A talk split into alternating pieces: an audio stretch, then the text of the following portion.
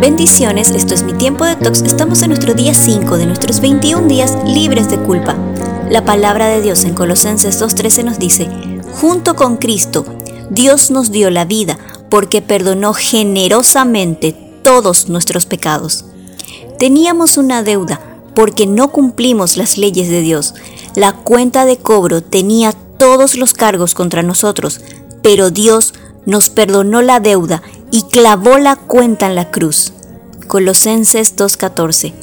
Cuando confiamos en Cristo, nuestras culpas son quitadas para siempre. Dios cargó nuestros pecados a la cuenta de Cristo, los anuló para nosotros, quedaron totalmente cancelados y removió por completo todas las barreras legales que nos impedía acercarnos a Él.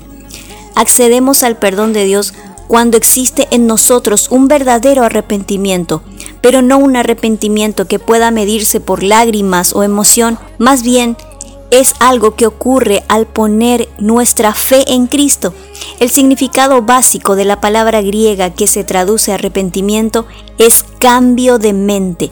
Nos arrepentimos cuando cambiamos nuestra manera de pensar acerca de Dios y de nosotros mismos. Entonces, comenzamos a reconocer que necesitamos del Espíritu Santo, no porque seamos perfectos, sino porque conocemos nuestra debilidad, porque sin Él nos cuesta y porque en mi debilidad Él se fortalece. Entonces, cuando nos acosen los sentimientos de culpa, debemos recordar que el perdón que Dios nos otorgó no depende de cómo nos sentimos, es decir, no está arraigado a nuestras emociones. Dios nos declara legalmente absueltos independientemente de cómo me estoy sintiendo en este momento. Isaías 38:17 dice, porque echaste tras tus espaldas todos mis pecados. Esto quiere decir que Dios ya los quitó de su vista. Sencillamente ya no los ve ni los volverá a ver en ti jamás. Si nunca conociste el perdón de Dios o necesitas reconciliarte con Él, esta es tu oportunidad.